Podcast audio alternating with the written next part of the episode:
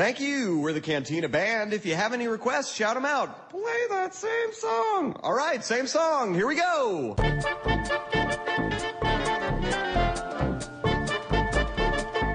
Bom, gente, eu queria saber de vocês dois se vocês conseguem definir o filme mais difícil que vocês já viram na vida, aquele que vocês tiveram que de repente parar muito tempo para falar, refletir sobre ele ou ou tiveram que parar no meio para dar uma pausa, assim, dar uma respirada? Vocês têm algum filme assim nessa lista? Olha, filme... vamos lá, vamos lá, as mulheres primeiro. Olha, eu tive bastante dificuldade com o sétimo selo do Ingrid Bergman. sim. Foi uma coisa que eu não consegui decifrar muito na hora. Eu nem arrisquei a escrever sobre ele, mas depois de ver outros filmes eu acabei entendendo um pouquinho melhor, assim. Mas na época foi um desafio. Bom, o meu, assim, são dois momentos, né? Um antes de começar a me interessar por cinema, né, e a entender como o cinema funciona, que foi 2001, Odisseia no Espaço. Primeira vez não entendi patavina nenhuma. Falei, gente, eu tenho que estar tá bêbado, alguma coisa. Não entendia nada, nada dele. Aí depois fui procurar estudar, fazer cursos de, na área de cinema, né, e fui assistir o filme e tive uma outra impressão, não que eu entendesse também, né. Na verdade, assim, 2001 não é um filme para ser entendido, é um filme para você ser apreciado. Então, acho que pelo menos a, a, a minha leitura dele é que não adianta ficar teorizando, procurando significados ali. Você precisa apreciar a obra. Cada um tem um significado para ele. E 2001 para mim é o que é o filme mais difícil de falar, de explicar dele. E quando as pessoas sempre perguntam qual é o seu filme preferido, eu falo 2001. Eles falam, por quê? Eu falei, cara, não tem um porquê. É ele e, assim, é, é muito difícil teorizar, é muito difícil explanar os motivos de, pelo qual ele me fascina, mas, enfim, cada um tem a sua experiência. Minha mulher, por exemplo, detesta 2001. Eu, eu amo de paixão, meu filme preferido e, enfim, é, como diz, é difícil falar sobre ele. É difícil, mas eu tenho uma dica, então, para entender hum. 2001 um pouquinho melhor. Eu li o livro recentemente, 2001 mesmo, né, que é do mesmo roteirista, ele foi escrito na mesma época do filme junto, paralelamente, e o livro explica muito melhor. Tem aquilo, né? É, é o Arthur C. Clarke que escreveu, na verdade ele já fez baseado num outro conto deles, daí foram escritos paralelamente o livro com, a, com o roteiro, como você falou, né? Só que é, é aquela coisa, né? 2001 talvez seja como o Marcelo falou, uma questão de ser entendido, ou na verdade a gente vai discutir 2001 por vários anos ainda. Eu acho que é, se você estiver. Você tem filho, né, Marcelo?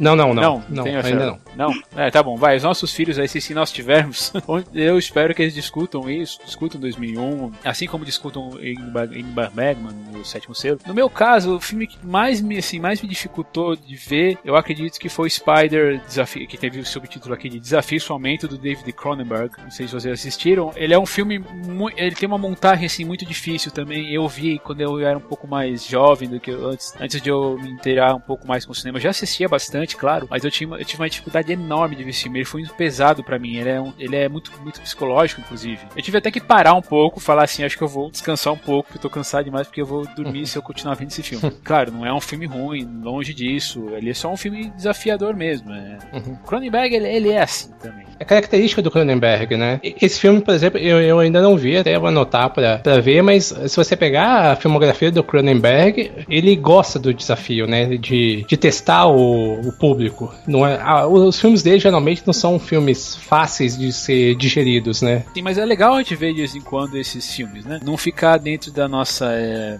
nossa esfera, né? De segurança e tal. Assim, é, é, bom a gente discutir filmes de, outra, de outras nacionalidades, por exemplo. Aqui a gente falou do, do Bergman, que é. Ele é suíço, meu Deus, esqueci qual é o Sueco. Sueco, é, é sueco. sueco, aliás, né? né? Cronenberg, que apesar de, de ser relativamente, relativamente conhecido, ele, ele está fora do mainstream. Kubrick, Kubrick, Kubrick é conhecido pra cacete, mas mesmo assim, ah. né? Quem, quem tem de, de repente paciência para ficar vendo um filme de três horas, ó, eu, eu, vi, eu acabei de rever no cinema o Iluminado. O Iluminado tem, tem duas horas e quarenta quase, né? Também é um, um filme pesadinho para ser digerido de uma vez só. Mas enfim, né? São filmes que a gente vai continuar discutindo. Eu ainda quero ainda fazer um podcast sobre Kubrick. Eu tentei umas duas, três vezes e fui, e fui dinamitado por causa de gente faltando, por causa de computador que tava quebrado. Nossa, foi, foi difícil. Mas é assim, né? Eu gostei das opiniões de vocês. Bom, vamos lá. Aqui é o Thiago Tigre. Aqui é a Juliana Varela. E eu sou o Marcelo Zagnoli. E aqui vocês estão ouvindo o TigCast pelo portal São Paulo Digital, o portal Nação Tricolor.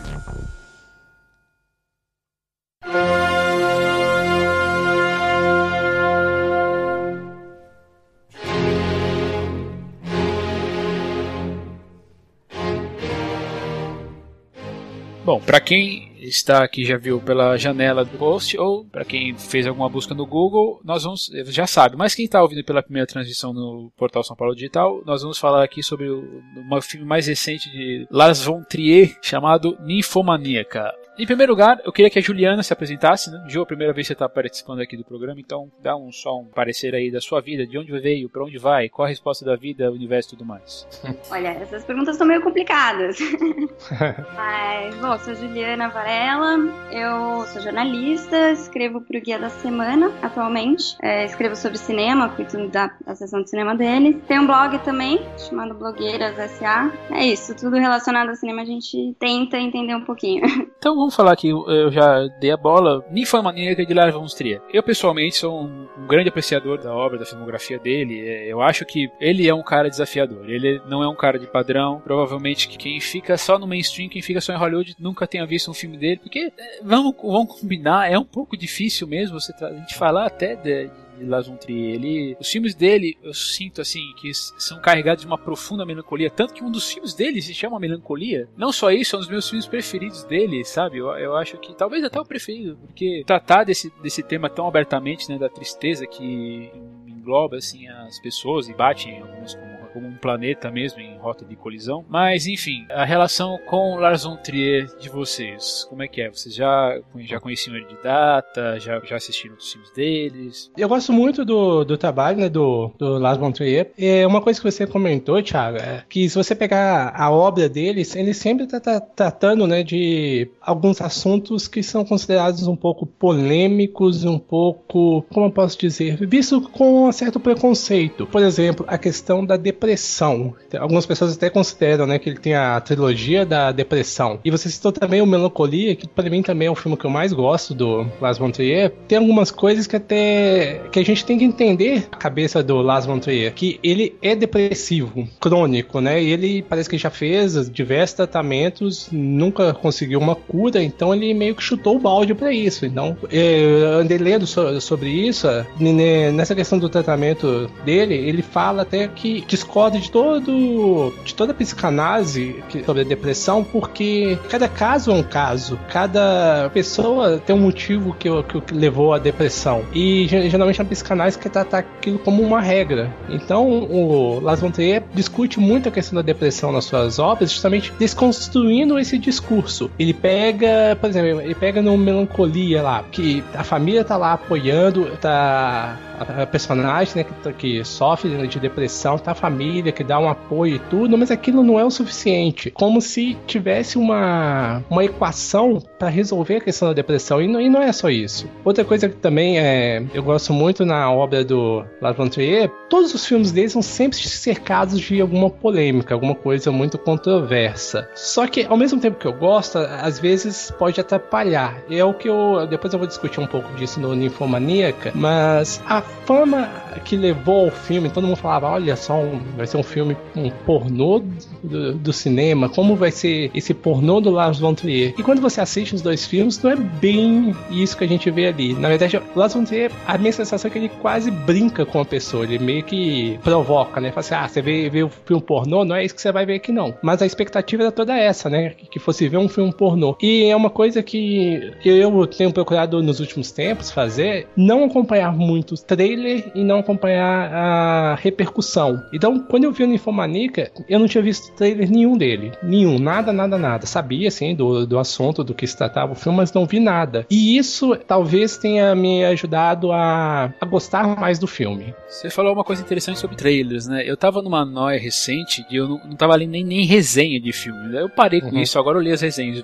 mas os trailers a eu não, tenho eu não tenho isso, não. É, é, a resenha eu sempre leio, mas o trailer eu meio que consegui tirar, tirar isso da minha vida. Com exceção de filme uh, blockbuster. Esses é, ainda não consegui. Por exemplo, sai um Godzilla, sai, saiu hoje X-Men, putz, esses eu não consigo. Esse aí a curiosidade pega mais. Mas os demais filmes eu tenho tentado me manter sempre distante.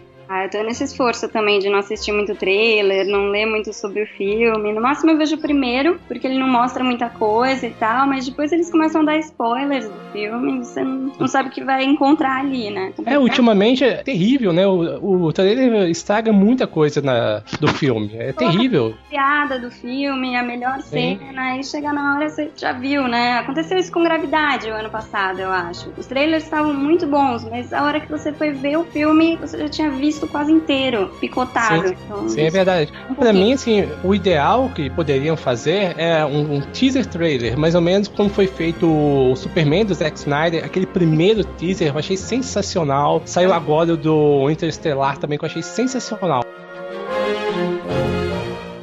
novo, né, é, dessa questão de divulgação, o mesmo o, diretor, né, o Trier, ele percebendo essa polêmica que, que, tinha o filme, ele chegou a lançar umas pílulas, né, de cada um dos capítulos, né. A gente via aí, não eram trailers, né, eram sequências completas aí de mais ou menos dois, três minutos cada um dos capítulos que ele estava mostrando desse, dentro desse filme. Não chega a ser um trailer, eu acho que estragou menos a, a, a surpresa, porque eu, eu, vi alguns, né, porque eu tinha que falar, cara, eu, eu pensei assim, nossa, eu tô curioso demais para saber uhum. o que ele quer fazer. Afinal de contas, vamos voltar um pouquinho para essa polêmica, né? Muita gente pensava que ele ia fazer uma terceira parte da de Manderley, né, de, de Dogville Manderley, e, mas ele acabou uhum. passando por essa, essa daí, da Infomaníaca. É, beleza, Washington, que é o, seria o terceiro filme, o terceiro filme dessa outra trilogia, vai pra, vai pra sei lá quando. Né? E aí começou essa, essa polêmica, né? Quando diz, ah, eu vou contratar atores, atores pornográficos para fazer esse filme. Daí o pessoal falou assim: hum, sei. Como é que é isso, meu amigo? Porque ele já tinha se tornado persona não grata por ter falado uma certa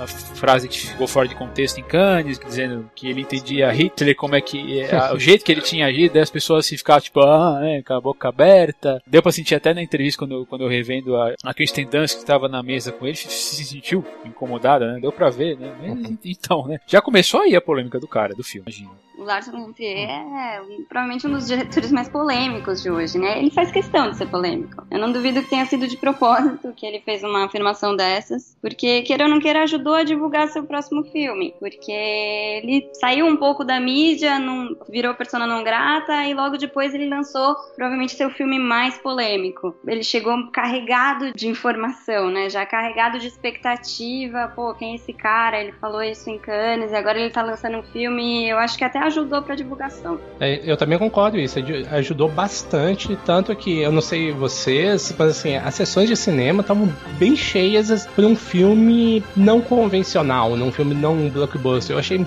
as sessões muito cheias, apesar que eu vi muita gente reclamando, né, que esperava ver uma coisa e não viu outra, mas enfim, não tenho dúvida que ajudou muito e eu tenho certeza que o Lars von Trier pensou nisso. Ele não ia fazer isso gratuitamente, ele, ele pensa exatamente nas polêmicas que ele quer causar e sabe o quanto isso ajuda na divulgação do, dos filmes dele. Sim, tanto é que esse ano em Berlim ele foi com a camiseta, né, do Persona não grata. Isso, isso foi demais, né? Sensacional, sensacional. É, vamos aqui é, para já entrar na área do filme mesmo. Então, quem estiver ouvindo não, não ouviu, spoilers liberados, tá tanto da parte 1 como da parte 2. Isso, já... Tire as crianças da sala. e vamos maneirar, tentar maneirar, vamos ver se a gente não fala nenhum palavrão aqui, porque o filme é realmente o que, o que aparece e aparece mesmo. Acho que em primeiro lugar a gente tem que falar assim pro público que não está talvez informado disso, é essa questão da separação do filme em duas partes. Pelas entrevistas que o, que o diretor deu, ele não queria fazer isso, ele queria mostrar um filme completo de cinco partes, e aí, claro que quando chegou para os estúdios, ele falou: Ah, nem, nem ferrando que você vai mostrar um filme de cinco partes aqui. Você já não dá dinheiro pra gente, imagina colocando um filme de cinco horas comercialmente falando, né? E não só isso, né? As o filme que chegou pelo menos no Brasil é a edição da edição. Ou seja, não é o filme separado, o filme de 5 horas separado em duas partes. É um preparado para audiências comercialmente, cada um com duas, duas horas, né? Duas, duas horas, horas, no máximo, é isso. Duas horas e, ah. cinco, mais ou menos aí. Uhum. Tem um gapzinho aí de mais, de mais ou menos 50 minutos que, gente, que algumas pessoas já, já viram lá em, lá em Berlim, mas é, essa é a questão principal, né? O filme, ele, ele, ele, tem que ser apreciado mesmo como uma obra só. Eu tive grandes dificuldades para escrever sobre a primeira parte sem ter visto a segunda. Eu escrevi assim por meio que por necessidade, porque afinal de contas o filme tinha sido lançado, a segunda parte estava prevista para um mês depois ainda, uhum. né? Não, ele foi relançado recentemente, eu acho que por, por causa do bafafá Bafá, a distribuidora resolveu, resolveu uhum. adiantar a segunda parte e ficou menos, menos menos, assim, menos, o buraco ficou menos, é, menos, prejudic, mais, menos prejudicado, vai, digamos assim, uhum. para poder, pra, pra gente poder entender esse filme. Mas olha, o que eu tenho lido das críticas da versão do editor lá de Berlim, eles viram acho que só a primeira parte, mas disseram que não é muito diferente do que chegou pra gente, assim, tem, sei lá, uma meia hora a mais, mas são cenas que não fazem muita diferença pra história, ou mesmo pra ficar mais chocante, assim. É. Um pouco mais de cenas explícitas, né, que a gente já meio que acostumou com o resto do filme. Eu acho que essa é a principal diferença, né, teve mais é, cenas é, de sexo. Parece né? que a parte que mais foi cortada foi as, as, cenas de sexo, né? É, isso é uma coisa importante a gente falar, assim, é, é, quando ele falou que, que eram atores pornográficos, ele não tá brincando. As cenas, as cenas de close, é, é claro que, que virou montagem, né, ele, ele falou que os atores principais não iam fazer cenas de sexo, pelo amor de Deus, a gente vai colocar o Shelley Booth, que é o que acabou de sair de Transformers, nem, nem a, a Charlotte Gainsbourg, que já é a terceira vez que eles trabalham juntos, uhum. também fazer, fazendo essas performances, não, eles, os atores pornográficos, eles aparecem, fazem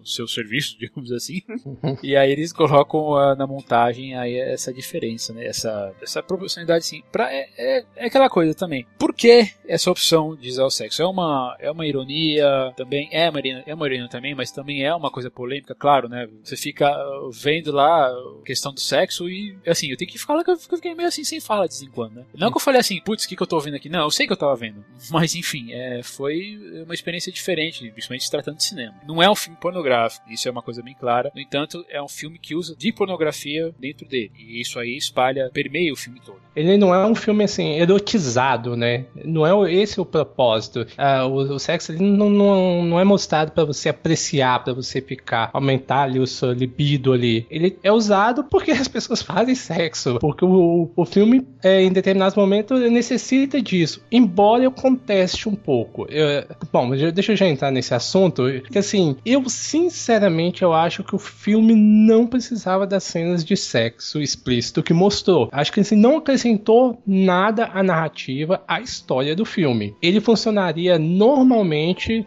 sem aquelas cenas. Porém, é lógico, não teria a, as polêmicas, não teria toda a expectativa e não, nem teria todo esse bafafá se não houvesse a, as tais cenas. Mas como filme, sinceramente, para mim, não agregou. Assim, não me incomoda nem nada, mas assim, para mim, como filme, pro filme, não, não acrescentou nada demais. Não sei o que, que vocês acham. Bom, é um filme sobre sexo, né? Chama uhum. Ninfomaníaca não é por acaso. E do Lars von Trier, né?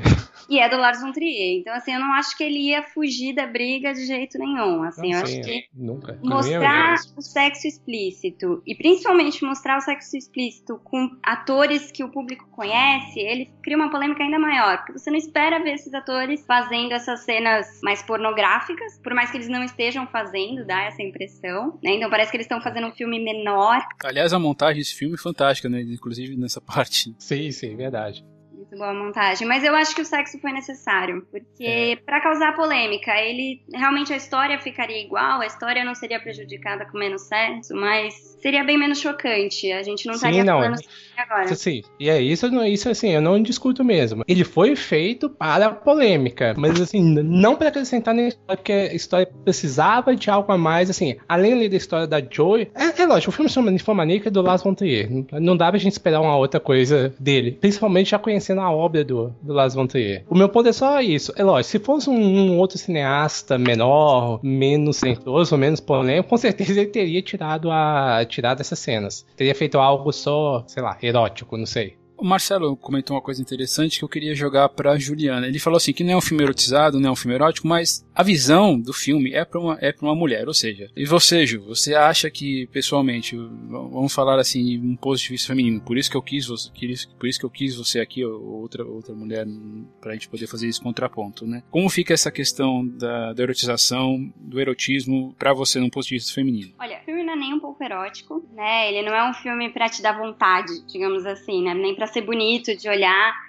Ele é um filme que eu acho que a intenção dele é naturalizar a coisa, é fazer você olhar para o sexo com mais naturalidade e menos tabu. Tanto do ponto de vista feminino ou masculino, eu acho que tanto faz. O sexo, ele é a mesma coisa, ele é uma coisa natural. Eu acho que a intenção dele é quebrar esse tabu, é quebrar essa expectativa de que o sexo seja bonito, que o sexo seja necessariamente romântico. Principalmente de um ponto de vista feminino, tem essa cobrança de que a gente veja o sexo como uma coisa romântica, né? Sempre Até tem um, um, capítulo ali que ele coloca que o romance melhora, né, o sexo, teoricamente. Quando tem o amor, é um ingrediente secreto ali. Mas eu acho que a intenção dele é mostrar que pode não ser romântico, pode ser só uma coisa natural, uma coisa até sem graça às vezes, uma coisa mecânica, né? Eu acho que dá essa sensação de, de naturalidade. É, você acha isso mesmo, ou vocês acham isso mesmo? Até quando ele, quando a, a Joe tá contando a história dela pro Seligman, que é interpretado pelo Stellan é. Stellan Skarsgård, né? Skarsgård. Skarsgård. Tá contando a história dele, dela para ele, ela fala assim que desde pequena ela se sentia assim. É, aliás, o Lavon seria assim para tirar qualquer moralidade e bons costumes, assim, ele joga pro alto. Logo nos primeiros minutos ele usa uma narração da Joe dizendo que ela descobriu a, a dela com dois anos. Eu vou, vou editar essa parte, vou dar um clique nessa parte. Com dois anos de idade. E aí, um pouco mais, de, um pouco mais, de pouco mais pra frente, ela mostra ela com a amiga dela brincando na água, fazendo. se masturbando mesmo na, no chão da, do banheiro, assim. É, é até essa parte é, seria, seria necessário. Assim, é, o Eric vai falar assim: não, eu vou chocar vocês desde o momento 1 um aqui pra ninguém falar que eu, que eu coloquei isso gradualmente, né? Porque não foi gradualmente, né? Não, tem as duas coisas. Ele queria chocar, mas também é, ele não tá falando isso sozinho. Tem todo um lado da psicanálise, Freud e tal, que fala que as crianças são os seres mais eróticos do mundo, hum, né? Então o bebê, tudo nele é erótico, é a boca, é, sei lá, a pele, e isso vai se perdendo com o tempo. Então eu acho que ele jogou com as duas coisas, assim. Ele quis chocar e ele também pegou uma coisa científica que existe um estudo em cima disso, que sim, crianças são eróticas, apesar da gente recusar isso. Ah, eu concordo com a posição da Juliana. O Las Monte usa isso. É, ele pega a base da psicanálise e ele usa a questão do sexo para mostrar de uma forma natural. E ao longo do filme a gente vai percebendo, pelo menos assim foi a, a visão que eu tive, que ele meio que faz uma provocação à questão de como as pessoas é, enxergam sexo na vida delas. Chega a ser até um pouco de um conflito com o cristianismo em determinados momentos, na, na questão da, da aprovação, do desejo, até onde vai o limite da pessoa, pelo fato da, da mulher estar tá sentindo aquilo, aquilo errado, e se fosse um homem homem, qual seria a visão? Se, se um, um, homem pode, um homem pode, a mulher não. Esse é o principal ponto do filme, realmente. É uma coisa. Falando de, do moralismo de novo, né? Sim, sim, porque assim, a gente vive numa sociedade machista. O mundo foi ditado por homens, né? As, as grandes regras de comportamento foi, são ditadas pelo homem. No dia a dia no, meu mesmo, por exemplo, eu posso falar, a gente vai conversando com, com as pessoas, aí, por exemplo, se passa uma mulher com uma mini saia. Aí sempre assim, tem alguém que solta aquele pensamento machista. Fala assim, ah lá, mas olha a saia dela, olha que curta, tá provocando. Depois acontece alguma coisa, ela não sabe por quê. Como se ela não tivesse o direito de usar a saia dela e se ela, por, pelo fato dela estar tá usando uma saia mais curta, justifique algum ato de um, eh, de um homem lá e atacar ela, como se ela não tivesse esse direito. Esse é o ponto-chave do, do filme, a questão desse moralismo, da questão de como as pessoas enxergam o sexo para a mulher e como enxergam para o homem. O homem pode tudo, mas a mulher fala: opa, peraí. Assim, ele exagera, claro. Não é que o Sim. homem pode tudo também, porque eu acho que se um homem fizesse tanto sexo quanto ela faz naquele filme, todo mundo ficaria chocado também, porque é uma coisa desumana. Sim, sim, mas é assim, é a questão assim que o, o homem para o homem não é tanto, sabe? A questão sim, a sociedade, aceita, a sociedade aceita mais, isso que ele quer dizer. Isso, exato. Se o homem trai, isso já fica um pouco menos aceito, mas se ele não tá, vai com nenhuma mulher especial e ele sai com várias na mesma noite, é normal, né? Isso não é, não vai fazer dele uma pessoa pior, né? Mas se uma mulher faz isso, ela é vagabunda e não merece um, um homem que a respeite, né? Essa é a história do mundo já há algum tempo, né? Sim, é. Se a mulher tem vários homens. Ela, você tem, ó, você pode né? crer que você tem na sua família gente que pensa assim, você tem gente ouvindo a gente que pensa assim. Com toda certeza. E, e, tal, e não sei quanto isso vai mudar. Talvez os nossos netos ah. vejam como tá essa mudança ah. aí. Eu, eu já desisti dessa visão, viu? não, veja bem, não que eu tô dizendo assim que eu concorde com essa coisa de ah, você não, pode transar contrário. com qualquer um assim que tá bom, seja homem, seja mulher. Eu tenho uma visão um pouco mais, é, sei lá, careta por, por, causa disso. Eu acho que cada um tem que se, tem que se guardar um pouquinho, sabe? Nem tanto não, é céu, é... nem tanta terra, sabe? Não, é, o ponto é o que a gente tá abordando. Se a mulher sai com vários homens, ela é vagabunda. Se um homem sai com várias mulheres, não, ele é o pegador, ele é o garanhão. Então, a visão, a visão é totalmente é, diferente, o tratamento é diferente. E é por isso que o Ninfomaníaca é, é polêmico. Se, se fosse do homem viciado em sexo, como foi talvez o Shame, não, não daria tanto bafafá. Tem um termo para isso, porque a mulher chama-se ninfomaníaca, o homem tem esse, tem esse equivalente? Porque no caso dela, ela se, a, a Joe, ela se autodiagnostica como ninfomaníaca, ela começa a contar a história pro Seligman porque ela acha que tá fazendo uma coisa errada e ela conta a história dela assim pra ver se ela merece ser punida, assim. Por, na verdade, a gente vai descobrindo outros assuntos, né? Não é só a questão do sexo. Uhum. Na segunda parte, inclusive, é um pouco mais pesada em relação a isso, né? Uhum. É engraçado que a Joe, é, ela se mostra bastante cristã, bastante religiosa, apesar de ela ser ninfomaníaca e, enfim, cometer pecados a vida inteira, ela, ela tem dentro dela isso de punição religiosa, de cobrança, de ter que fazer o certo, de. Ela até enxerga as santas ali naquele momento mais fantástico do filme. É interessante que ela tem esses dois lados, né? Ela tem um lado muito religioso que coloca uma cobrança dentro dela e ao mesmo tempo ela não, ela tem um lado natural dela que chama para outras coisas, né? É a questão da, da culpa, né? Que ela tem. Como se assim, ela fosse, quando ela procurasse o sexo, ela fosse uma mulher fria, calculista, só que na verdade você vai vendo ela é, é totalmente frágil, né? Ela, ela se sente mal pelo o, a forma como ela manifesta o desejo dela, a forma como ela não controla esse desejo dela. Ela tem, talvez, que o filme não, não, não aborda isso, não se aprofunda, mas é, é como se fosse uma culpa católica, né? É, eu acho que o filme aborda isso no momento que ele fala das duas igrejas, né? Da ah, igreja... verdade, igreja ocidental e oriental. É, isso é uma segunda parte, né? É, mas bem, o Marcelo falou no primeiro arco do filme, na primeira, primeira metade, isso não é, não é abordado, né? Tanto que os pais delas não são religiosos, né? Os pais da mãe dela, talvez, é, acho que não. É. Ela sente culpa. Ela sente culpa por, pela vida dela que a gente ainda não sabe, né? É, sim, sim. Eu queria saber também falar um pouquinho da montagem dos personagens. Acho que eh, do desenvolvimento deles. Eu acho que o, o Lars von Trier ele consegue fazer isso, nossa, com muita maestria. É com cinco minutos mais ou menos, ele consegue aprofundar os dois personagens que estão ali conversando, né? Joe, ela começa a conversar sobre ela. Você, você vê que ela a, a roupa dela parece até me lembra até, sabe, uniformes daqueles campos de concentrações nazistas, sabe, aquelas listras paralelas, tal. Ela parece presa na própria condição, né? E o Seligman naquela naquela audição toda começa a fazer para paralelos, pescaria, que é uma coisa muito viajada, muito profunda, né? Eu acho até que ele se perde um pouco nisso. Não, é, tem vezes que ele faz comentários que nem tem muito a ver, né? Algumas vezes ele acerta, outras vezes parece que é só para criar um um momento mais cômico, um alívio ali na história, né? É, tanto que em vários momentos a Joe discorda dele, né? E fala com ele, não, mas essa foi sua digressão mais fraca que você teve. Então, em vários momentos, ela, ela, ela faz esse contraponto. Pensa, né? Sim, sim, sim, é verdade. Mas eu acho que a gente fica sabendo muito pouco sobre o Seligman, na verdade. Sobre a Joe, a gente sabe tudo, né? A vida inteira dela e até a forma como ela conta, como ela se sente. Mas sobre ele, ele tá sempre um pouco distante, né? Ele fala sobre tudo que ele conhece, sobre tudo que ele ele sabe, faz comparações, mas ele não fala nada dele, pelo menos não na primeira parte. Não mesmo, a gente vai saber só realmente na segunda parte. E mais uma vez, a gente fica prejudicado em ver o filme em duas partes, por mais que seja difícil você aguentar um filme de 4 horas e meia assim. Ah, 4 horas até vai, né? é, 4 horas até vai. Eu acho que assim, a gente que gosta de cinema, a gente até consegue lidar numa boa, mas o público geral é muito difícil. Tem, tem filmes que você fala, por exemplo, um filme que eu acho divertidíssimo, fugindo totalmente do assunto, mas, por exemplo, exemplo, o Lobo de Wall Street, que tem três horas. Eu vi pessoas falando, assim, falando três horas de filme, mas não vou ver de jeito nenhum. Então, assim, as pessoas têm dificuldade. E parece que a, a decisão foi puramente comercial de ah. dividir os dois filmes, né? Sim, sim, foi, foi. Isso é exigência de estúdio, com certeza. E, e, e, parece que foi a primeira vez que o Lars von Trier não teve. É... Ai, gente, fugiu o termo aqui. Isso, isso, isso. Ele não teve corte, direito ao corte final, né? Dessa vez foi do produtor. Ele teve, mas ele vai lançar só depois, né? Diz a lenda não, que tá no Brasil ainda esse corte. É, a gente espera, né? Porque o filme não vai ser lançado em Blu-ray no Brasil, né? Então a gente ah, espera tá. que de alguma maneira chegue azul é a cor mais forte, mais quente. É.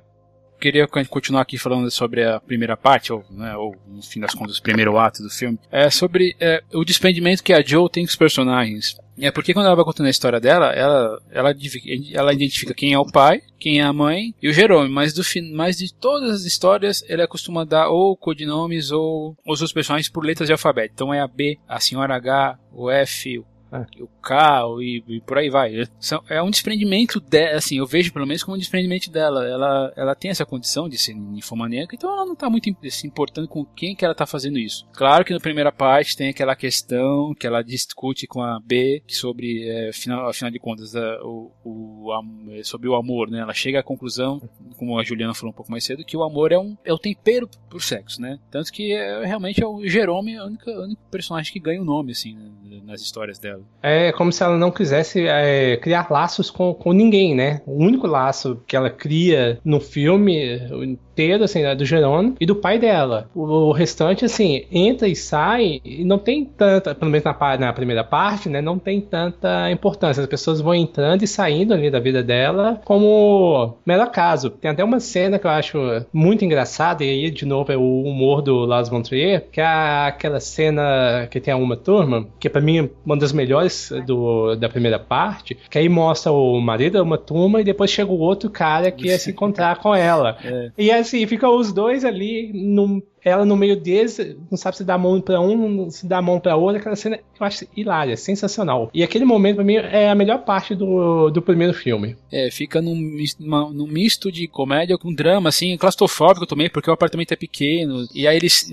E aí a mãe fica com os filhos, não, vem aqui ver onde é que, seus onde é que seu pai fica com a, com a nova namorada dele, nossa. E aí ela começa, dela dá xerique, começa a gritar, é, é fantástico, né?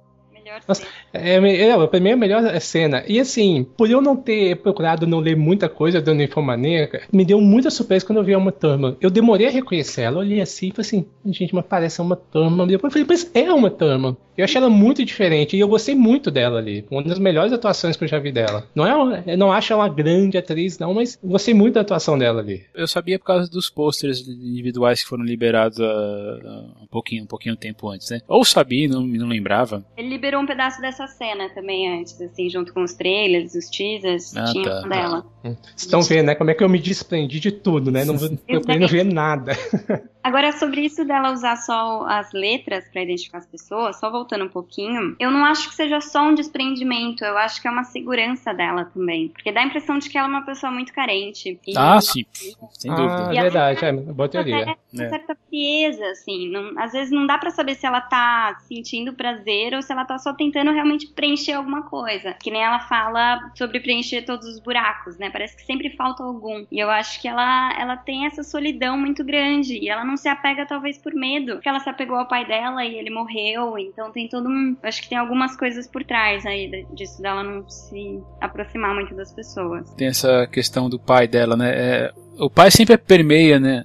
Sempre aparece no, nos flashbacks dela, né? Não só, não só quando ela conta da família dela, né? Mas de repente ele entra como um, um espírito presente, né? Falando que, que de um certo modo moldou o modo dela pensar, não em relação ao sexo, óbvio, que ele não tinha essa noção, ou se tinha, ele resolvia deixar para lá, porque ele amava incondicionalmente a, a, a, Joe, né? Isso é uma verdade. Tanto que o episódio, o capítulo 4, que é, apresenta a morte do pai dela, ele é filmado em preto e branco, ele, é, ele assim, ele é mais pesado, é mais dramático. É, assim, é uma discussão, é uma discussão toda sobre morte, a, a, fuga, a fuga do Joe do sexo. Ela, aliás, ela, fu, ela foge nisso, né? Tanto que quando ele tá lá camado, ela pega algum, algum enfermeiro lá e transa com ele porque ela, ela tá percebendo que o único, talvez o único homem assim que ela ama incondicionalmente vai tá indo, tá indo embora. É uma parte muito poética do filme. A impressão que dá também é que ele é a única pessoa que se importa com ela, que realmente conversa com ela, tenta entender ela, tenta ensinar alguma coisa para ela. Porque todas as outras pessoas ou julgam, ou criticam, ou. Ou fogem, né? Ou fogem dela, é. Ela não consegue realmente ter essa conexão com ninguém. Ela acha que ela consegue no máximo com o Seligman, mas a única pessoa de fato é o pai. É, porque o pai foi presente. A mãe fugiu, o Jerome sumiu também.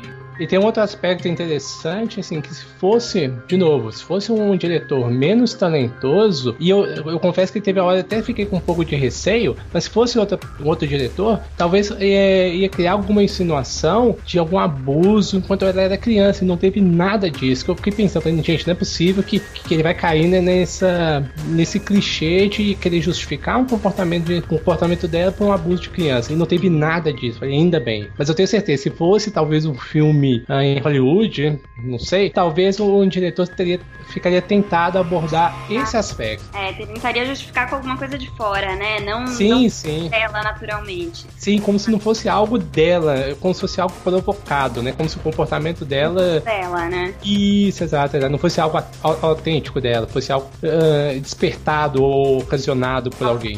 Né? Tipo, isso, isso. Mas eu acho que tem até alguma coisa freudiana ali de, de talvez um, um desejo inconsciente, tanto que ela né, se lubrifica quando o pai morre, tem essas coisas mas não nada explícito, nada que o pai tenha feito nela. Eu, eu vejo isso como uma frase que eu ouvi uma vez, acho que Jorge Amado falando, que cada um chora por onde sente saudade. Ah, é. uhum, verdade. Pode ser, é, é, uma, é, uma, visão interessante, eu acho. Você falou, Marcelo, sobre a qualidade do, do Von Trier como diretor, eu não nego isso, mas uma coisa que me incomodou bastante do filme, assim, fora talvez essa questão do, das cenas de sexo serem necessárias ou não, é a narração em off constante da, da Joe. Eu acho que uma hora exagera, assim, eu sou, eu, eu acho que ele podia muito bem contar a história assim, ela falando toda hora. É, a gente ouvia a voz dela constantemente contando a, os flashbacks dela.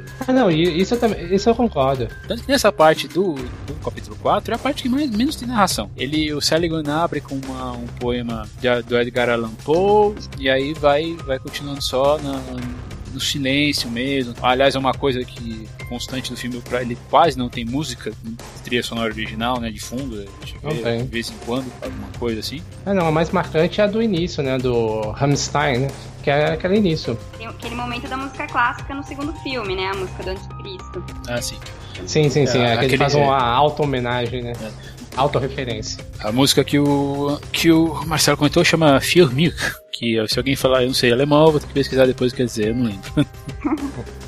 então, mas Thiago, mas nesse ponto eu concordo com você, assim, eu acho tanto que eu acho o Las Pontier doentio, eu acho ele talentoso. É, só que em, vários momentos ele comete alguns exageros no filme. Tem coisas que acho que são desnecessárias e tem coisas que eu acho, vou abordar isso quando a gente começar a falar do volume 2, que eu acho que ele faz proposital. Tem coisas que são totalmente proposital, porque é muito cara do Lars von Trier jogar com, com o espectador, ele brincar com a nossa cara. Ele falou assim: ah, você tá pensando nisso? Então peraí, vou te dar outra coisa então. Eu acho que é tudo proposital. Eu acho que é bem a cara dele, inclusive fazer a narração em off o tempo inteiro. Isso ajuda a quebrar o clima o tempo inteiro. Então ele deixa de ser um filme erótico, deixa de ser um filme pornográfico por causa causa da narração. Então toda vez que você vê uma cena que começa a ficar pesada, chega Joe ou chega o Seligman e fala alguma coisa em cima que você não esperava. Então vai quebrando, vai quebrando todas as suas expectativas. Eu acho que a narração tem, um, tem uma força bem grande nesse filme para isso, para quebrar mesmo. Às vezes até quebrar a tensão, quebrar o clima, mas é de propósito. Tenho bastante certeza de que é proposital tudo ali. É, eu não saberia dizer, eu não assisto muito filme pornográfico para falar. Né? ah, mas uh, a gente tem muito filme do Las Von Trier pra, pra saber que ele adora provocar as pessoas. Né? Eu comentei uma vez que eu acho que o Lars von Trier é um cara que não tem muita fé na humanidade. Vocês viram isso também? Porque é diferente. Ao contrário do Spielberg, o Spielberg é um fã do homem, enquanto o Lars von Trier ele é um cara é. que detona a humanidade. Então, eu acho que não. Eu acho que, na verdade, assim, no, no Anticristo eu tinha certeza que ele não tinha fé na humanidade, na melancolia talvez, mas no Ninfomaníaca eu acho que ele teve muita fé. Assim, eu acho que o final dele é bem, assim, deixando, esperando que as pessoas peguem o recado e mudem, sabe? Entendam. Principalmente quando ele fala essa coisa do, do machismo, né? De, ah, mas se fosse homem você pensaria diferente e tal. De no final ela tomar uma decisão de mudar e ir atrás das coisas. Eu acho que acaba sendo até otimista, apesar de tudo dar errado, né? Eu acho que ele termina com uma mensagem de, gente, ainda dá para melhorar. Fica, fica o recado aqui, tenta, tenta mudar isso que tá errado. Eu acho que ele tá otimista nesse filme. Olha, o Trier, assim, eu fui, fui pesquisar mais sobre ele até para gravar o cast, e não, não sei se é verídico, se vocês sabem, possam confirmar, mas assim, ele tem algum, alguns problemas familiares que talvez justifiquem os comportamentos dele. Por exemplo, é, parece que quando a mãe dele estava no leito de morte, ela revelou para ele que o, uhum. quem ele foi criado, que era o pai dele, não era o pai dele. E ele parece que ele tem uma raiva imensa da mãe dele por causa disso, porque ele viveu durante muito tempo uma mentira. Também, isso é um fato que não justifica, né? Mas ele, ele foi criado, parece que indo em praias de nudismo. Então talvez seja por isso que ele encare sexo com algo tão natural para ele. Bom, e ele é um cara também totalmente depressivo, né? Ele, ele, ele, é cheio de fobias, parece que ele não viaja de avião. Se eu não me engano, ele nunca foi nem nos, nos Estados Unidos, de tanta fobia que ele tem. Ele prefere dirigir de carro da Dinamarca para França, para todo o país da Europa, para não viajar de avião. Olha, essa do avião eu não sabia, mas a da mãe dele realmente eu acho que explica muito a relação que ele tem com as mães nos filmes dele, né? No Anticristo ele não é nem um pouco bondoso e no Ninfomaníaca também, né? Você até esquece que a Joe tem um, tem um filho. Ele não, não cria relações muito próximas das mães com sim, as crianças. Sim. Fechando aqui essa parte do Ninfomaníaca volume 1, eu acho que a pior, assim, a situação foi fechar naquele momento, depois que ela descarta os três amantes lá, que ela, ela fala, ela volta pro Jerome, ela acredita que de repente o amor realmente tem tempero especial para isso dela, começa a, a chorar. Num filme isolado parece que ela tá chorando por outro motivo. É, de, se você coloca logo o outro, a segunda parte logo depois, você entende que o choro dela é, é, por, é, é por um motivo que ela não tá sentindo mais. Ela não está sentindo mais o que ela sentia antes. Não que ela não estava sentindo amor, ela não estava sentindo o que ela sentia antes. Uhum. Então, mas ela fala no final do primeiro filme que ela não tá sentindo nada. E eu acho até, até interessante esse final, porque você fica na dúvida do que, que ela não tá mais sentindo. Será amor? Será, será o tesão mesmo, né? Mas eu não consigo pensar em outro momento que ele poderia cortar que deixaria um gancho. É, nisso eu concordo também. Assim, me incomoda a questão do, do corte, mas assim, entendo que foi extremamente necessário, comercialmente, extremamente necessário. Mas não tinha um outro momento. É, era aquele ponto ali que eu. Se você pensar no filme inteiro, qual outro ponto que ele poderia cortar? Não, não, não tem. Eu acho que assim, enfraquece muito. Se você não vê o filme como uma. os dois filmes como uma obra só, enfraquece muito. Mas não, não, tinha, não tinha como escapar. Até peço desculpas tá falando do volume 2 o tempo inteiro, é porque eu não consigo não pensar no filme como um só. Não, é tranquilo. eu, assim, é, mas eu tô falando. É, é, importante a gente apontar essa questão da, da comercial, né? Vocês falam assim que eu acho que a cena interessante. É, tudo bem. O que eu acho que me segurou mesmo pro segundo filme são as cenas do segundo, da segunda parte durante os créditos. Ah, não, sim, sim. Isso aí é interessante. Isso foi interessante. E isso não tem como deixar de ver. Mas assim, é aquela curiosidade, né? Porque assim, a história é cortada no meio ali. Você corta e fala assim, poxa, e aí? O que, que vai acontecer? O que, que, o que, que ela não sente mais? Como que ela chegou ali daquele jeito? Você tá curioso, desperta a curiosidade. Você quer ver o, o desfecho daquela história. Na verdade, você quer ver até o início daquela história. Como que ela foi parar ali? Que até então você não sabe. Então, assim, nesse ponto, eu acho que assim, o, o roteiro foi essencial para criar essa expectativa no espectador. De você ficar aguçado para o que, que vai acontecer. Então, e como o, não foi um longo período, assim, sei lá, comparando, sei lá, como o Hobbit, assim, que foi um. A gente não, não precisou esperar um ano para poder ver, então ficou mais vivo, vivo na memória. Eu, por exemplo, eu, eu revi o, o primeiro e logo depois já, já fui já emendei no segundo. Então, assim, aí você percebe quando você vê os dois na sequência, como faz muito mais sentido, fica muito mais coeso a história inteira. E é engraçado que a, a boa parte do público não entendeu isso direito, que não é uma sequência, né? É o mesmo filme, é só continuação literal. Mas as pessoas estranharam que chegou tão rápido, segundo volume, né?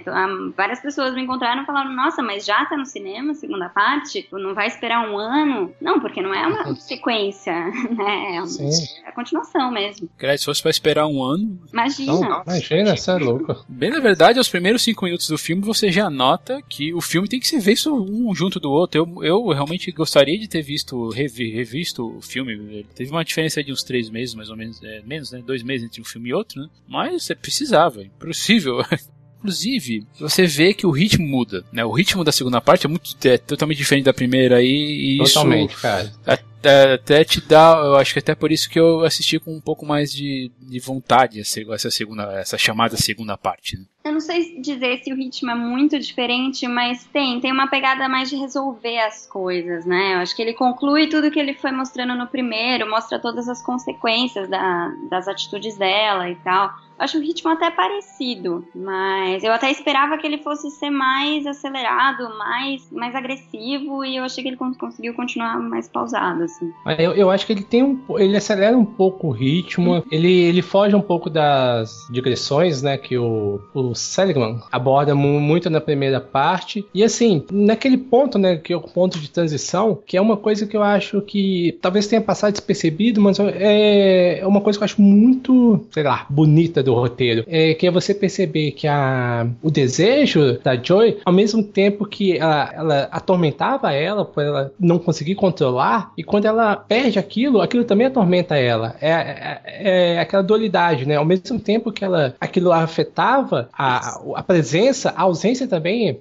incomodava tão, tão mais para ela. Isso eu acho, achei genial do, da parte do roteiro abordar, da maneira como foi feita. É engraçado que até aquele momento, eu acho que assim, na, na Joe jovem, aquilo não chegava a incomodar ela. Ela gostava e ela não, não queria saber das consequências, mas incomodava ela mais velha. Ela narrando a história. Sim, ela sim, é isso. Mas no momento, enquanto ela era jovem, ela não parecia muito preocupada. Ela não, sabe, ela queria curtir mesmo, aproveitar e tudo, e quando ela perde aquilo é um baque. Mas depois ela sente mal por ter tido aquilo. Acho que é uma coisa que vem depois, assim. Esse... Sim, sim, é, é, o que a gente tá falando. É que na, na primeira parte é como se apresentasse algumas situações e na segunda parte, né, do no volume 2, que a gente começasse a entender como funciona o comportamento dela, o que, o que ela tá sentindo, porque ali se aprofunda mais. Uhum. E principalmente também porque a, eu acho que esse. A, ai, esqueci o nome da menina, da atriz. Ai. Stacy Martin. A Stacy, a Stacy Martin, eu acho que ela fica muito a, a dever em relação a Charlotte. Gainsbourg. Né? De atuação, é porque também não, não dá pra nem comparar, né? Ela não tá ruim, ela tá bem. É que quando você compara uma com a outra, e é inevitável às vezes comparar, né? A Charlotte é um monstro, né? Na, na maneira como se entrega. né? E a Stacy não é. A Stacy, não sei se foi proposital, mas eles pegaram uma atriz bastante inexpressiva, que parece que não tá sentindo nada o tempo todo. Mas às vezes isso foi proposital. Eu acho que isso dá um significado diferente. Diferente daquela outra atriz jovem que vai aparecer mais pra frente que é a P. Eu acho que aquela garota, ela sim, ela tem uma, mistura de inocência, assim, que realmente me, me chama muito a atenção, né, da, do filme, da, da personagem. Eu queria comentar rapidinho assim um problema que eu notei sobre, é, de novo, sobre a montagem do filme. Parece para essa questão de encurtar ele, sabe? Tem uma cena que eles estão conversando, o Seligman e a Joe estão conversando e aí aparece a imagem do ícone russo, que é a Maria carregando Jesus no colo. Tem uma hora assim que o corte acontece meio do nada, sabe? Eles estão numa posição, de repente eles vão tipo para 10 centímetros, 15 centímetros pro lado e você sente isso. É, eu senti isso várias outras vezes, é, é, mas isso eu já eu, eu, também lembro de ter visto em Cristo mas de um jeito um pouco diferente. É, tem alguns cortes, assim, que eu vou dizer, alguns cortes da montagem que eu vou dizer que são até feios, e eu acho que é, talvez nessa, nessa edição aí, que tem 40 minutos, 50 minutos a mais, essa, essa sensação suma. Mas enfim, eu só vou saber quando pegar o Blu-ray e tal, o DVD, e assistir o filme de uma vez só. Filme que eu acredito que você tem que ter no máximo aí uns 15 minutos de descanso entre um e outro para poder. Sim, você precisa de respirar, né? Pra dar uma respirada, né? Porque dar uma sentada de 4 horas é complicado. Acho que o filme mais longo que eu fiz, que eu vi pra, assim no cinema tive que parar foi Laurence da Arábia. Teve, ano passado teve uma. Passou aqui na Mostra Internacional de São Paulo. Nessa questão de Joe procurar de novo o tesão dela, né? Não tem, não tem outra palavra realmente. Ela, ela perdeu, ela perdeu o tesão e tá aí buscando, né? Então ela busca com, de outros jeitos. Tem aquela cena que ela vai atrás daqueles dois negros que não falam, não falam inglês, né? Eles Não, não é, é assim, é, o cara, acho que é mais engraçado o cara que ela pede para traduzir, né? Não, e essa cena é muito legal, e, e assim, eu talvez, eu acho que aí, nessa cena é a parte que o Lars von Trier, assim, ele destila o seu mais puro sarcasmo. Por que que eu, eu, eu, eu interpreto assim? O Ninfona Maníaca, quando a, o grande público uh, ficou sabendo do filme, né? Boa parte foi, foi pro cinema querendo ver um filme pornô, vou lá lá, quero ver, o, quero ver mulher pelada, quero ver isso. E, o que, e a primeira coisa que, que acontece no volume 2 me mostra dois, os dois africanos pelados lá no plano lá e a, e a Joy pequenininha no meio deles ali naquele enquadramento. Eu achei aquilo genial. Lógico que não, não pela minha preferência, nada contra, mas não a minha preferência, mas cinematograficamente achei aquilo genial. E aquilo foi um, como se fosse um soco no estômago que o Taz Von Trier deu em todo, toda a sociedade, todo mundo que esperava ver um filme pornô ali porque uma das primeiras imagens que eles divulgaram do Ninfomaníaca, tanto um quanto do dois, foi essa imagem dos dois africanos com ela no meio. Mas se você vê essa imagem, eu pelo menos tinha a sensação de que essa ia ser a cena mais pesada do filme. Então, meu Deus, dois caras enormes, ela pequenininha ali no meio, alguma coisa muito dolorosa vai acontecer. E chega na cena, nada acontece. É uma comédia, os caras ficam... Ficam conversando, eu achei isso Discutindo. demais. Quebra toda essa expectativa, a cena mais pesada é a cena mais leve, mais hilária do filme. Ao contrário da cena do, do capítulo do mesmo capítulo, aliás, que ainda é o, a Igreja do Oriente e do, do Ocidente, ou o Pato Silencioso. Pato Silencioso. que aparece o Kay, que, que é o Chris, Jimmy Bell. Não, o Jimmy Bell que outro dia era o Tintin, né? Agora tá fazendo um filme desse. Aí vem aquela a parte que eu acredito que o, o, a Joe realmente ela falou, ela falou assim, eu sou uma pessoa horrível, né? Porque nessa busca aí por, pela volta do prazer dela, ela chega a abandonar o filho pra, pra tentar se, se satisfazer, né? E aí de um certo jeito, o jeito que o K trata ela é um jeito de punição, né? Porque ele é um sadista, né? Não é um sadomasoquista, ele é um sadista. Ele gosta de bater eh, nas pessoas. Aliás, é uma coisa interessante, se vocês notarem, as mulheres que vão se encontrar K antes, elas não olham no olho dele, sabe? Elas ficam, ficam sempre olhando Totalmente pra baixo. Submissas. Tá, submissas. Ele dá nome de cadelas para elas, né? Então você é a uhum. senhora, você é a fido, não sei o que, por aí vai. Né? Só... Olha, eu vou ser polêmica, vou dizer que ela não se sente a pior pessoa do mundo porque ela largou o filho em casa. Eu acho que ela se sente a pior pessoa do mundo porque ela vai contra os valores dela. Ela mesma disse que ela nunca iria encontrar esse cara, que ela sabia já o que ele fazia e que ela repudiava isso. Que ela não queria se submeter a um cara que violenta as mulheres. Mas é, foi a única solução que ela encontrou. Então eu acho que ela se sente mal porque ela vai contra os próprios valores dela. Porque ela sempre achou que ela nunca iria recorrer a um cara desses e ela acaba precisando dele. Quanto ao filho, ela nunca se mostra muito próxima dele, né? Não, Nem não. deseja esse filho, inclusive. Então eu acho que ela não se sente culpada por causa disso. Aliás, ela fala que só, só teve o filho porque se descuidou. É, Parou de tomar é pílula e. Tanto que ela, nem, ela não fala o nome do filho, né? Agora, assim, o, o Jerome fala o nome dele tal. Você nunca vai ver mais, vai vê-lo. Mas eu acho que ele nunca. Ela contando a história pro Seligman, ela nunca chama ele pelo nome. Eu posso estar enganado. Ou, ou falando de forma mais carinhosa, se você não vê. Não. Em momento nenhum. E, e, essa, e essa cena é. Assim, a busca dela, o desespero dela é, é como se fosse uma pessoa com abstinência de droga, que abandona uhum. a família, abandona tudo e, e vai atrás para poder encontrar algo para preencher o vazio dela. E a minha interpretação dessa frase que ela usa em vários momentos é que assim, esse vazio dela é emocional. É o tempo todo, o tempo todo ela não tá querendo algo físico ali para sentir prazer, é um emocional, ela é uma pessoa frágil. Outra coisa também, só para não fugir, que nessa cena é a autorreferência que o Las Trier faz novamente, né? Uhum. É, em relação ao Anticristo. Anticristo. Ele toca a mesma música com a criança do começo do Anticristo, que é Lasha uhum. Kyopianga, do Handel. Na mesma cena, assim, é quase muito parecido. Não vou dizer que é a mesma coisa, mas a mesma coisa. É uma criancinha chegando perto do batente da janela, nevando lá fora slow motion. Daí você fica falando assim, caramba, quem conhece a filmografia dele vai falar, cara, ele não vai fazer isso né, de novo. É, não vai fazer de novo, de, de novo, não é possível, ele vai fazer de novo. Mas ele não é um diretor que se repete, pelo menos isso, né? Mas, né, mas foi tenso, aquela cena foi tensa. Sim, sim, sim, foi. Você até fica imaginando, gente, ele vai, ele vai fazer isso de novo, não é possível, ele não vai fazer isso de novo. A mulher já tá lá sofrendo lá com ele problemas, ele já vai colocar mais um problema na vida dela e aí ele vai e para. E de novo, é, é a, é a, brincadeira que ele faz de novo com o espectador. Ah, peguei vocês. É, ele realmente consegue manipular a audiência, eu acho. Com certeza. Agora, sobre essa carência dela, né, emocional mais do que física, eu acho que até no, no relacionamento com o Jerome, isso fica claro. Ela não, não tem um relacionamento muito, muito íntimo com ele, né? Eu acho que os momentos que mostram os dois juntos, como no restaurante, por exemplo, eles têm um relacionamento muito infantil ainda. Ah, é, quero ver quantas colheres você coloca aí dentro. Eu, hã? Como assim? que tipo de desafio maluco é isso? Mas enfim. Brincadeira, né? Parece um amor adolescente aí. Eles não chegam a evoluir pra uma coisa realmente de marido e mulher, de família, de de uma coisa íntima. Não é, é um relacionamento superficial. Ela ama ele, sim, mas não, não aproximou tanto. De um, certo, é, de um certo modo, eu acredito que o Jerome ele, ele cede a personalidade dela quando ele fala assim, tá, eu, eu, você, ele fala, você é uma tigresa Uhum. que precisa ser alimentada tal, então ele fala assim, ah, tudo bem, vai, eu deixo sem contar com os outros, hom- outros homens. Mas isso quer dizer que ele não sofre com isso, né? Ele fica até Sofre. pu- puto, né? Como Sofre qualquer, bastante. como qualquer homem sofreria, sofreria, eu acho, né? Se fosse desse jeito aí, né? Ele soca, então soca o vidro, fica gritando dentro, dentro de um carro, enfim. É, mas é, é- é- Isso não nem dura muito tempo, né? Ele até, o, Jerome até usa isso como chantagem emocional depois pra apontar, eh, pra apontar sobre o filho, né? Eu acho que a maior, a maior paralelo que o Lars von Trier faz, faz um personagem nesse, nesse- nessa parte da, da Joe, quando ela perde a, a vontade dela, a tesão dela, é, a- é visualmente. Porque ela fala que entre um momento e outro dessa vida dela passaram três anos. Nesse mesmo nesse meio tempo, ela deixa de ser a atriz mais nova para se tornar, para virar a atriz a,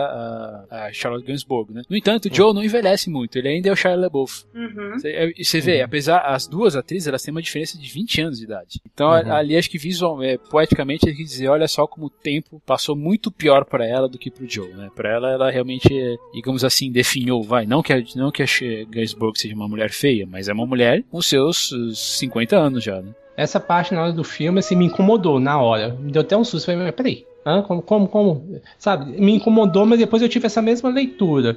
Como se ela definhou mesmo, né? Como se ela tivesse envelhecesse por causa do drama dela, enquanto o Jerome ficou na dele, na boa. Pra ele, assim, não alterou em nada. Enquanto pra ela, ela perdeu parte ali do dela naquela cena. Por isso que eu falo, no, no começo, assim, me incomodou muito. Eu até fiquei, eu falei com minha mulher tava assistindo comigo, eu falei com ela, mas peraí, você viu aquilo aí aquele mesmo? Ela falou, não, é isso mesmo. Eu falei, gente, incomodou ela, e me incomodou. Eu falei, caramba. Mas aí depois eu tive essa leitura aí que, que meio que, como posso dizer, me fez aceitar melhor a situação, mas me incomodou. O que eu achei estranho foi que depois muda o ator dele também. Aí eu fiquei pensando, será que é ele mesmo? Será que não é? Por que, que eles envelheceram ele agora? Mudaram de ator? Fiquei um pouco confusa com isso. Eu acho que foi pra dizer, é, tô assim, eu- esse eu não aprofundei, mas acredito que foi pra mostrar que ele é um- uma pessoa mudada. Uhum. Finalmente. né? Eu acho, e voltando um pouquinho pro personagem do K, eu acho que ele é um personagem muito legal nessa, nessa segunda parte do filme, nessa, o terceiro ato do filme aí, como você achar melhor, né? Ele, apesar de ele ser sadista, ele tem um certo de, de carinho, né, com as cadelas dele, né? Por exemplo, ele fala assim, ah, vem cá, eu vou te ajudar você a tirar a roupa, vem cá, não, senta aqui, por favor, faça isso. Ele tem lá os chicotes personalizados pra cada uma delas, né? Então, digamos assim, ele não mistura, né,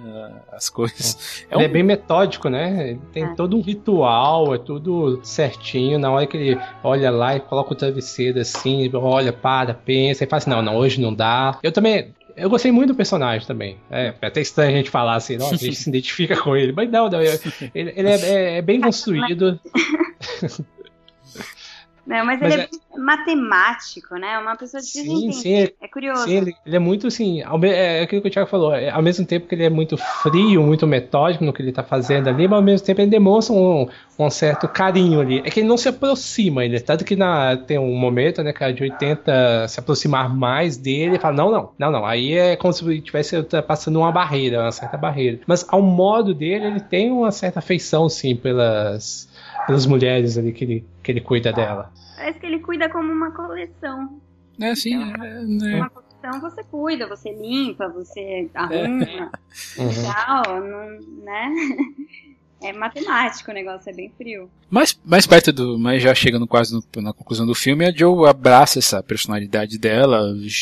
Ela, enfim, não aquela. Ela tem aquela reunião de grupo que ela, por um tempo, ela tenta, né, digamos assim, se, se enganar. Achei, achei engraçado também a cena dela, quando a psicóloga fala assim: tem que se, se livrar de tudo que vem pra você de sexo. Dela começa a amarrar, é, colocar para plástico bolha, né? Tudo, né? Nas batentes Uhum. das portas. Até ela descobriu que ela mesma, né? Pode faça, faz isso, né? Ela precisa só da mão dela. Então ela joga tudo pra cima, né? Fala, eu sou uma ninfomaníaca mesmo, não sou, eu não faço isso pra me autoafirmar, que nem vocês fazem, né? Que ela fala isso numa reunião de grupo, que é parecido com aqueles alcoólicos anônimos. né? E aí, tudo bem. Aí ela liberta um lado dela que é até meio masculino, meio violento, né? Sendo, ela começa a cobrar dívidas, né? De, de um modo bem violento, não, não de modo violento, né, mas é, digamos assim, como os homens fazem de um modo violento, ela usa das, das armas dela, assim, de perceber sexualmente a pessoa, né. Aí tem uma participação do William Dafoe como amigo, chefe, chefe dela. É um, é, uma, é um trabalho majoritariamente culpado por homens, né. É, mas ela Sim. faz de um jeito bem feminino, né? uhum. né. Não imagina um homem fazendo do jeito que ela faz e tendo sucesso. Só conversando e tentando extrair alguma coisa. Acho que não ia dar certo, né? Aí aparece a personagem que eu falo que eu comentei um pouco mais cedo, que é a P, interpretada por uma, uma, atriz, uma atriz nova também. Que eu, é, eu acho que eu não, não, tinha visto nada dela antes. Também não. Eu, eu, também não, acho que é o primeiro filme dela. Não, não lembro, não. E ela tem uma beleza em comum, assim, né? E também meio inocente, porque o Joe conhece ela quando ela tem, sei lá, 16, 17 anos. E aí começa a, a criar ela pra, pra ser a, como se diz? A, a sucessora dela, né? No, nesse trabalho. É um negócio, né? Mas assim, é interessante que isso e daí era interessante que nessa, nessa relação aí, que também é uma coisa que você pode falar assim, que era, é uma certa perversão, né? Porque a Joe cuidava da P desde que ela era uma adolescente, daí dela vira amante dela, assim, né? Uma coisa, assim, é, outro motivo, assim, que eu acho que ela, que ela acaba falando que, que contribui para ela falar assim, eu sou uma pessoa horrível, como é que eu peguei uma, uma pessoa, como, não porque eu gostava dela, mas para criar para um negócio que não é um negócio legal, é, falando juridicamente falando, juridicamente falando, e ainda ela, ela, ela vira minha amante, sinto ciúme dela, né? Se... É, mas se a gente lembrar, a Joe nunca teve um sentimento muito materno, né? Então talvez ela não, também não tivesse com relação a P. E eu, por outro lado, quem teve a iniciativa foi a P, né? Sim, sim. E, e é no momento também do filme onde ela mais manifesta um lado masculino dela, né? Que eu tinha falado, a Juliana falou também, que apesar de ser masculino é uma coisa. Uhum. É uma coisa com. Não vou dizer do, doçura, porque no, doçura não é a. É um, não é característica é um da Joe. Né? né? De lidar Só que eu não sei vocês, mas a parte que essa parte me incomoda um pouco. Acho que tem uma quebra no ritmo do filme ali que me incomodou. Acho que assim, o filme tava indo em uma trajetória ali, na hora que ela surge, eu falo assim, tá, mas a única justificativa é que depois a gente vai saber que acaba combinando na cena inicial do filme, mas eu fora isso, essa parte também. É como, como se fosse É, então, eu, eu, eu, eu, realmente não gostei. Pra mim, o, o ponto fraco do filme foi na hora que ela aparece. Como se ela tivesse assim, criar esse personagem para justificar a cena inicial. Mas fora isso, não me acrescentou, achei que não acrescentou muita coisa pro filme. Me incomodou, é a parte que mais me incomoda. Acho que talvez a parte mais falha do filme, do roteiro, foi, foi essa. Eu concordo. Ela é uma personagem muito boa, assim, ela sozinha, eu acho ela bem interessante, bem ambígua ali, mas eu não entendi direito o relacionamento dela com a Joe. Realmente, eu, até a, o fato da Joe pegar ela para criar, não, não, não comprei muito isso, sabe? Foi é, uma... eu também não comprei, não. Ficou esquisito, né? Ficou estranho, assim, muito. Dá quando ele falou isso, e por outro lado ela vai atrás, ficou meio mal explicado. Talvez seja um problema de corte, né? Talvez seja um problema de corte. Sabe? Assim como a relação dela, da P, com o Jerome velho, né? É, mas aí eu até, até achei compreensível. Ela tava não, indo. É, é, assim, é, é compreensível, mas é, me parece também que teve algum problema de ritmo, sabe? Sim. De novo, deve ser uma coisa por causa da, da montagem eu queria comentar antes de fazer assim considerações finais sobre o final em si. Né? Então aquela coisa, Joe conta toda a história pro Seligman, aí ele ela, fala assim, ah você ela considera assim, ela fala sinceramente, você é meu amigo. Ele ah tudo bem isso aqui. Aí quando volta, não e ela diz que vai mudar, que vai mudar. Ela fala que vai. É... Ela fala não, agora eu vou ser uma pessoa diferente. Não só isso, você é uma pessoa, ela disse que quer ser assexuado, né? É. Porque afinal de contas toda essa vida aí, todos esses 40, 50 anos quase aí de vida, trouxeram, trouxeram o que que deram pra ela? Ela ficou sozinha, ela quase morreu espancada. E ela não era feliz. Praticamente, em momento nenhum da vida dela, ela foi uh, plenamente feliz. Mas o final eu achei brilhante. Eu achei que ele provou o ponto dele sobre a hipocrisia humana. Ele fala sobre hipocrisia uma cena antes. Se eu não me engano, até o Seligman fala sobre hipocrisia, né? Quando ele fala dos homens, né? Se ela fosse homem e tal. É, esse é o paralelo que a gente é fez, fez no comecinho, né? né? Ele é o personagem mais hipócrita da história. Então você sai pensando, nossa, realmente, a hipocrisia não, é só, não tá só no discurso né? Tá na ação mesmo das pessoas. Então, é, essa é a questão mesmo. Da, é, daí tem, tem um pouquinho antes, assim, a Joe, a Joe tá procurando seu lugar no universo, né? Então ela, fora dessas amarras clássicas da sociedade. Tanto que quando ela acha a árvore dela, que é um conceito que ela fala um pouco mais cedo, eu não lembro se tem no primeiro, na primeira parte tem, também. Com o pai. É, tem, né? Ela fala assim que cada um tem a sua árvore, né? E ela acha a árvore dela. A árvore dela é uma árvore distorcida, pendendo pro abismo, né? É, é, acho que aliás é a primeira parte que a primeira parte que a música entra no filme, né, na montagem. É, e ela é muito poética. Putz, esse filme tem umas tem é, assim, tem vários tem, acho que tem vários defeitos, mas ele também tem, tem muitos momentos bonitos. É, essa parte é muito poética, inclusive. Né? Eu acho que tem muitas camadas também que você pega. E essa parte no final que para mim assim é, é o que fez sentido ao filme. Eu vi muita gente reclamando, falando assim: "Nossa, mas quebrou totalmente o, a história do que vinha contando". E eu já acho o contrário. Eu acho que o final justifica tudo o que foi contado durante quase quatro horas. Para mim, ali ficou muito claro que a, a Joy era pura emoção e o Seligman era pura razão. E no final é aquele embate. O, o embate que a razão não consegue dominar, não conseguia dominar a, a emoção. Por isso que teve aquele final. Para mim é o que justificou a, as quatro horas. Quando muitas pessoas veem aquilo e falam assim, não, é uma quebra, não tem nada a ver, foi contando uma história e depois muda totalmente, não, não faz sentido a ação dele. Para mim faz todo sentido do mundo, que é a razão que não consegue controlar a emoção. Vamos, sim, vamos falar, já temos liberado spoilers mesmo, a questão é, o filme fala, é, o Seligman fica todo, todo tempo ouvindo a história, daí quando ela vai dormir, ele se acha no direito de, de transar com ela, né? Daí ela fala, não, meu filho, aqui... mas a questão, acho que o que perturbou um pouquinho as pessoas não foi muita a reação do Seligman, mas a questão dela atirar nele, dela matar, assim, aparentemente matava. Sério? Uhum. É, que não mostra, né? Mas. É, a ação dele me perturbou bastante. Não, a ação dele é perturbante, sim, mas eu digo assim, a reação dela. Ela poderia assim, simplesmente ter apontado a arma e saído, saído embora. Não, ela ou ela machucou ele ou ela o matou. O melhor possível. Afinal, toda vez que tem uma arma, ela tem que ser usada, não é verdade? Sim, e outra coisa, né? A questão é, ah, ele, ele tenta justificar, né, mas você dormiu com milhares de homens. Né? Ela falou, ela faltou, ela não, ela não falou, mas ficou explícito, né? Mas foi minha opção. Ela é tudo, é tudo é opção dela. Não, mas eu acho essencial Sim. ela ter acabado de falar que ela tinha tomado uma decisão e que ela não ia mais fazer nada disso. Eu acho que foi bastante injusto da parte dele querer tentar qualquer coisa contra a vontade dela, agora que ela falou que ela não queria mais. Se ele quisesse tanto, ele podia ter perguntado antes, pedido. Quem sabe ela até topasse, sabe? Mas tentar forçar ela depois que ela tá tentando se esforçar para mudar, é assim, você tá fazendo tudo para que ela não consiga, né? Você tá minando toda a tentativa dela de ser uma pessoa melhor. Então ele tá traindo ela e ele tá sendo hipócrita tá? com tudo que ele falou. Que ele não ligava pra sexo, que ele não, não sentia vontade e que ele acreditava nela. Ele não julgava ela, mas ele tava julgando ela como todo mundo, né? Da mesma forma. Falar, ah, mas você, você vive com todo mundo, então você é uma vagabunda. Julgando, julgando como qualquer outra pessoa.